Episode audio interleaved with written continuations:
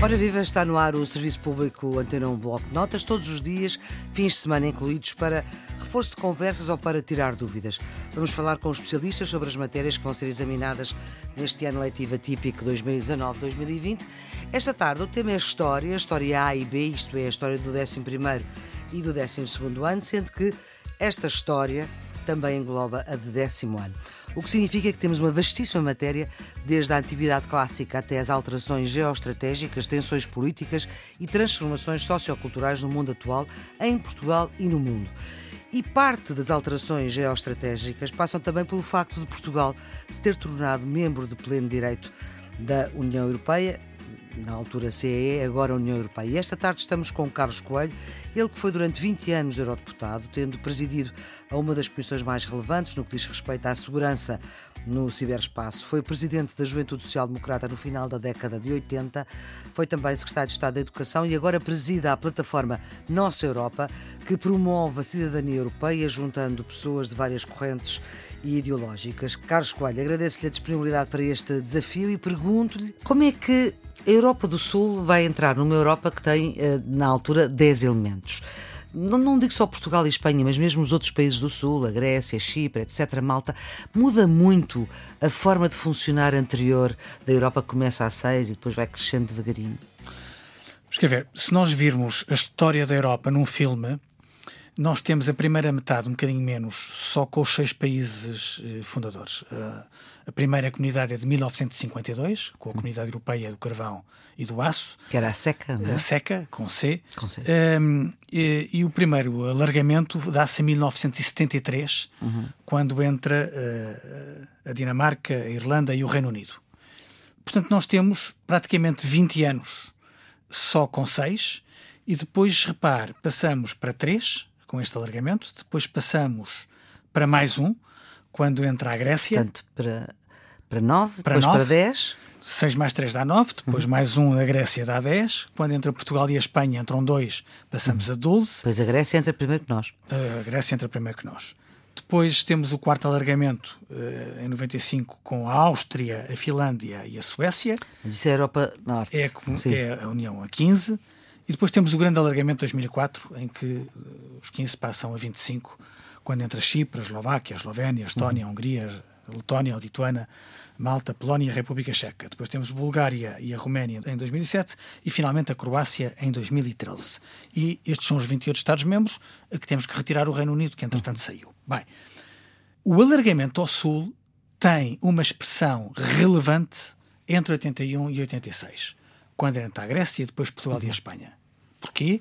Porque os nove países que estavam o mais a sul era a França, uh, uh, e a Itália, e a Itália. Uh, ganha uma nova dimensão, quer do ponto de vista geográfico, quer do ponto de vista económico, porque a Grécia, Portugal e a Espanha eram os países na altura menos desenvolvidos da União Europeia.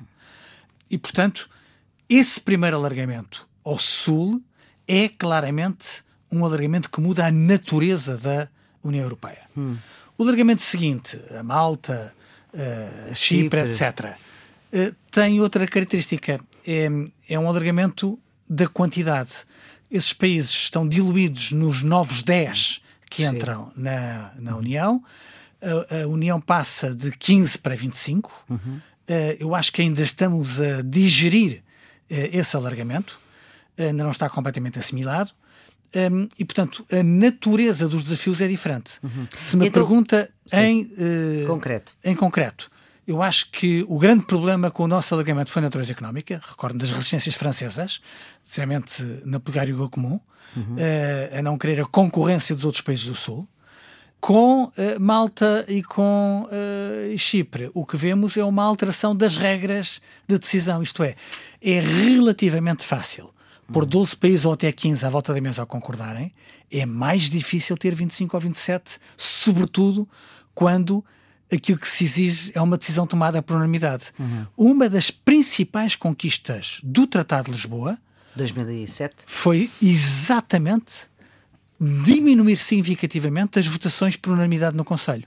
Porque os Estados-membros perceberam que continuar com um número exagerado de decisões por unanimidade uhum. significava uh, o bloqueio, porque basta um Estado dizer que eu não concordo Exatamente. para bloquear qualquer decisão. Aliás, temos essa questão agora com o Fundo de uh, Recuperação. Exatamente. Mas voltando só, qual é que foi essa especificidade que a entrada em simultâneo de Portugal e Espanha uh, trouxe àqueles que já lá estavam com algum conforto há algum tempo, portanto, antes do grande alargamento de 2004? Foram dois problemas, sobretudo. Primeiro, foi um problema económico, porque eram países que iam pedir mais do orçamento uh, comunitário uh, do que aquilo que iam pagar. Isto é, já na altura tínhamos a ideia da distinção entre os contribuintes líquidos, quem, quem pagava mais uhum. e recebia menos, e os beneficiários líquidos, quem recebe mais do que aquilo que paga. Portanto, objetivamente, Portugal e a Espanha iam engrossar o número dos pobrezinhos, se quisermos, não é? Para a França, sobretudo, eh, também um bocadinho para a Itália, mas sobretudo para a França, era a concorrência na política agrícola de países que produziam uh, uh, o mesmo tipo de, uh, de bens, produtos. de produtos que, uhum. que, que, a França produzia.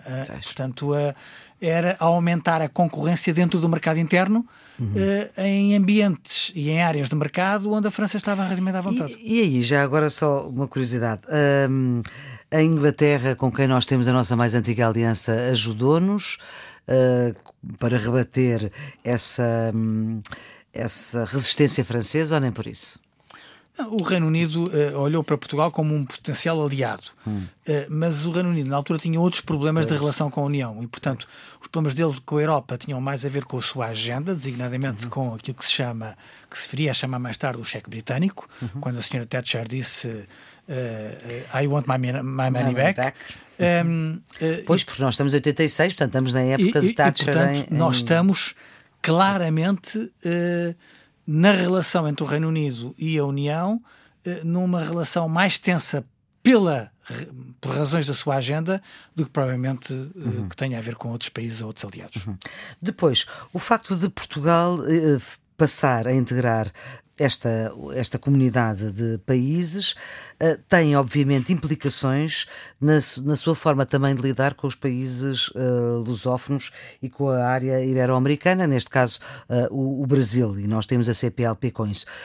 Portugal, na, na, sua relação com a União Europeia, o facto de ter esta relação privilegiada uh, com outros continentes e com países em vários continentes, isto facilita, dificulta, é uma bizarria, é visto como uma bizarria? Como é que isso é visto do ponto de vista das instituições europeias? Não, eh, vamos, eh, a União Europeia tem uma, uma grande expressão no mundo. Nós somos o principal contributor para uh, a ajuda ao desenvolvimento no mundo inteiro. Nós, Europa. Nós, Europa. Sim, uh, nós portugueses. Sim, nós, Europa. Uh, entre uh, o orçamento comunitário e os Estados-membros, em políticas bilaterais, 80% da ajuda ao desenvolvimento no mundo inteiro tem uh, a chancela europeia. 80%? Sim. E isso é, um, é, é, muito, muito, muito interessante. E, portanto, a Europa olha para os seus Estados-membros que têm relações privilegiadas pela língua, pela cultura, pela história uhum. com, outras, com outros destinos como uma mais-valia. E, portanto, uhum. Portugal uh, uh, tem essa mais-valia. Evidentemente que isso não inibe outros Estados-membros de terem as suas políticas de cooperação, eh, uhum. de investimento externo e de negócios estrangeiros. A política externa continua a ser uma, uma política muito nacional.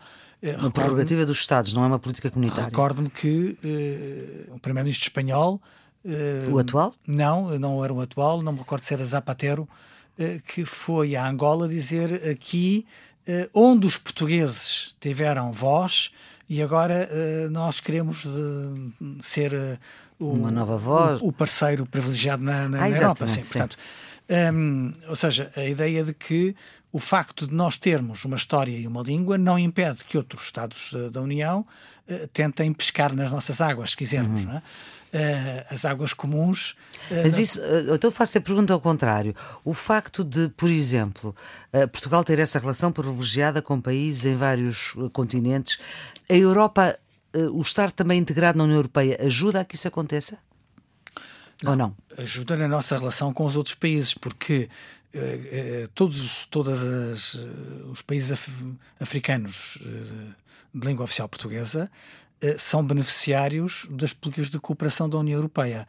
E, portanto, Porquê? Porque têm acordos de. Tem, tem, tem acordos com. Uh, de cooperação. De cooperação. O, o que significa que há, um, há, uma plataforma que é a ACP África, a África, uh, Caribas e Pacífico, que estabelece uh, parcerias para o desenvolvimento desses países com contrapartidas, com contrapartidas no respeito dos direitos humanos, uhum. da proteção do ambiente, etc. Uh, é uma forma da União Europeia uh, ter uma política baseada em valores, uma política externa baseada em valores. Uhum.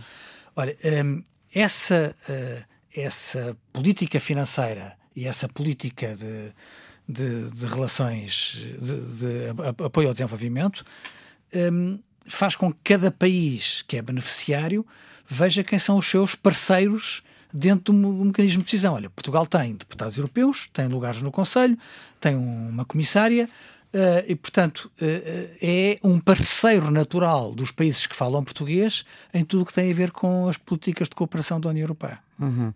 E agora, para finalizarmos esta nossa uh, conversa, há a questão da cidadania europeia. Uh, ainda há pouco, o Carlos Coelho, que, que esteve 20 anos uh, como eurodeputado uh, em Estrasburgo, já fala nós, e o nós é um nós europeu, já não sequer era um nós português, e eu, eu fiz referência a isso. Mas como é que isto se aprofunda com uh, 27, 28 países, com esta quantidade de países que temos. Uh, como é que isto se aprofunda com também as dificuldades e a crise uh, que uh, neste momento voltamos a viver? Será um momento de, de um aprofundamento mais difícil ou de possibilidade de algumas vias serem mais facilitadas? Maria falou Pedroso, todos os anos, por altura dos equinócios, o Eurobarómetro faz uma sondagem sobre aquilo que os europeus acham da União Europeia. E nos últimos anos, nos últimos 15 anos, em, todas, em todos os eurobarómetros, as pessoas dizem que aquilo que é mais importante na construção comunitária é a liberdade de circulação, é Schengen. Uhum.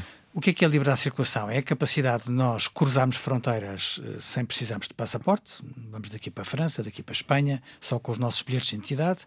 É a capacidade de cada um de nós fazer turismo uh, ou trabalhar ou estudar nesses países e não ser considerado um imigrante, não ser considerado um estrangeiro. Nós somos uhum. cidadãos europeus. Uhum.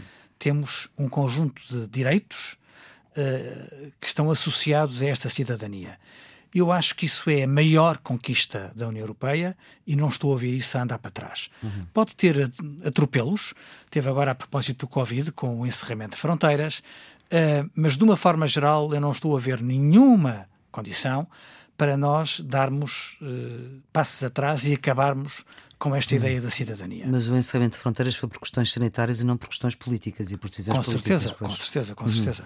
Uhum. Embora aqui e ali Uh, uh, atrás das questões sanitárias tiveram questões políticas. Uhum. O, mas em qualquer circunstância, eu não estou a ver nenhum, não estou a vislumbrar nenhum cenário em que se tem passos atrás nesta ideia da cidadania. Essa ideia da cidadania é poderosíssima.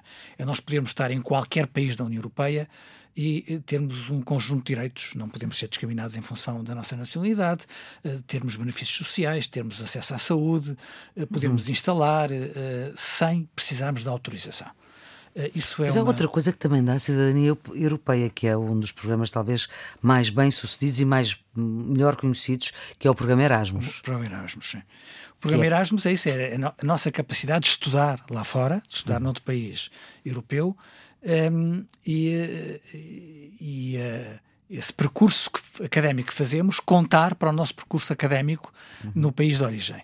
E pela circunstância de nós, durante geralmente seis meses, estamos num outro país, beneficiamos da capacidade de aprendizagem de línguas estrangeiras, de experimentar outras uh, culturas e de vermos outras realidades. E isso ajuda a enriquecer-nos enquanto pessoas. E, em alguns casos, até estabelecer novas famílias. Há um uhum. conceito que são os bebés Erasmus, que é a capacidade de gerar cidadãos europeus que resultam de, das, das parcerias internacionais uhum. que se criam uh, no âmbito desse, desse programa. Carlos Coelho, muito obrigada pela sua colaboração para este Bloco de Notas eh, Serviço Público da Antena 1, que é uma ajuda, é uma outra luz para os uh, alunos que têm exames este ano, neste ano tão difícil, ano letivo de 2019-2020, em que as aulas foram quase intermitentes. Ao longo destes dois meses, junho e julho, o Serviço Público da Antena 1 Bloco Notas quer proporcionar um conhecimento ou outro aos alunos que têm exames uh, de 11º e 12º, com especialistas nestas matérias, como se viu. No caso, estamos na cadeira de História, 11º e 12º anos. Os exames são no dia 10 de julho. A segunda época é dia 3 de setembro, no mesmo dia e à mesma hora, às 9h30 da manhã. Se ficaram dúvidas desta conversa, uh, peço-vos para que gravem a vossa dúvida via WhatsApp 30 segundos para o número 96 909 4524. Digo de novo, 96 909 4524 ou então para o e-mail bloco de notas antena 1, tudo junto, tudo pegado, o 1 em algarismo, bloco de notas antena 1, arroba rtp pt e o Carlos Coelho vai responder num domingo uh, a essa dúvida. É aqui ao domingo que tiramos as dúvidas na Antena 1. Precisam dizer o nome, a escola, onde é que é a escola, o nome da disciplina e, claro, aquilo que não perceberam. Todas estas conversas estão em podcast, que é sempre uma garantia de que ficam disponíveis a toda a hora, quando quiserem, em todas as plataformas, no RTP Play, no iTunes, no Spotify e também na plataforma Ensina em rtp.pt. A produção é de Ana Fernandes, os cuidados de emissão de João Carrasco. Amanhã, a esta hora, falamos sobre outra disciplina que tem exames este ano. Até amanhã.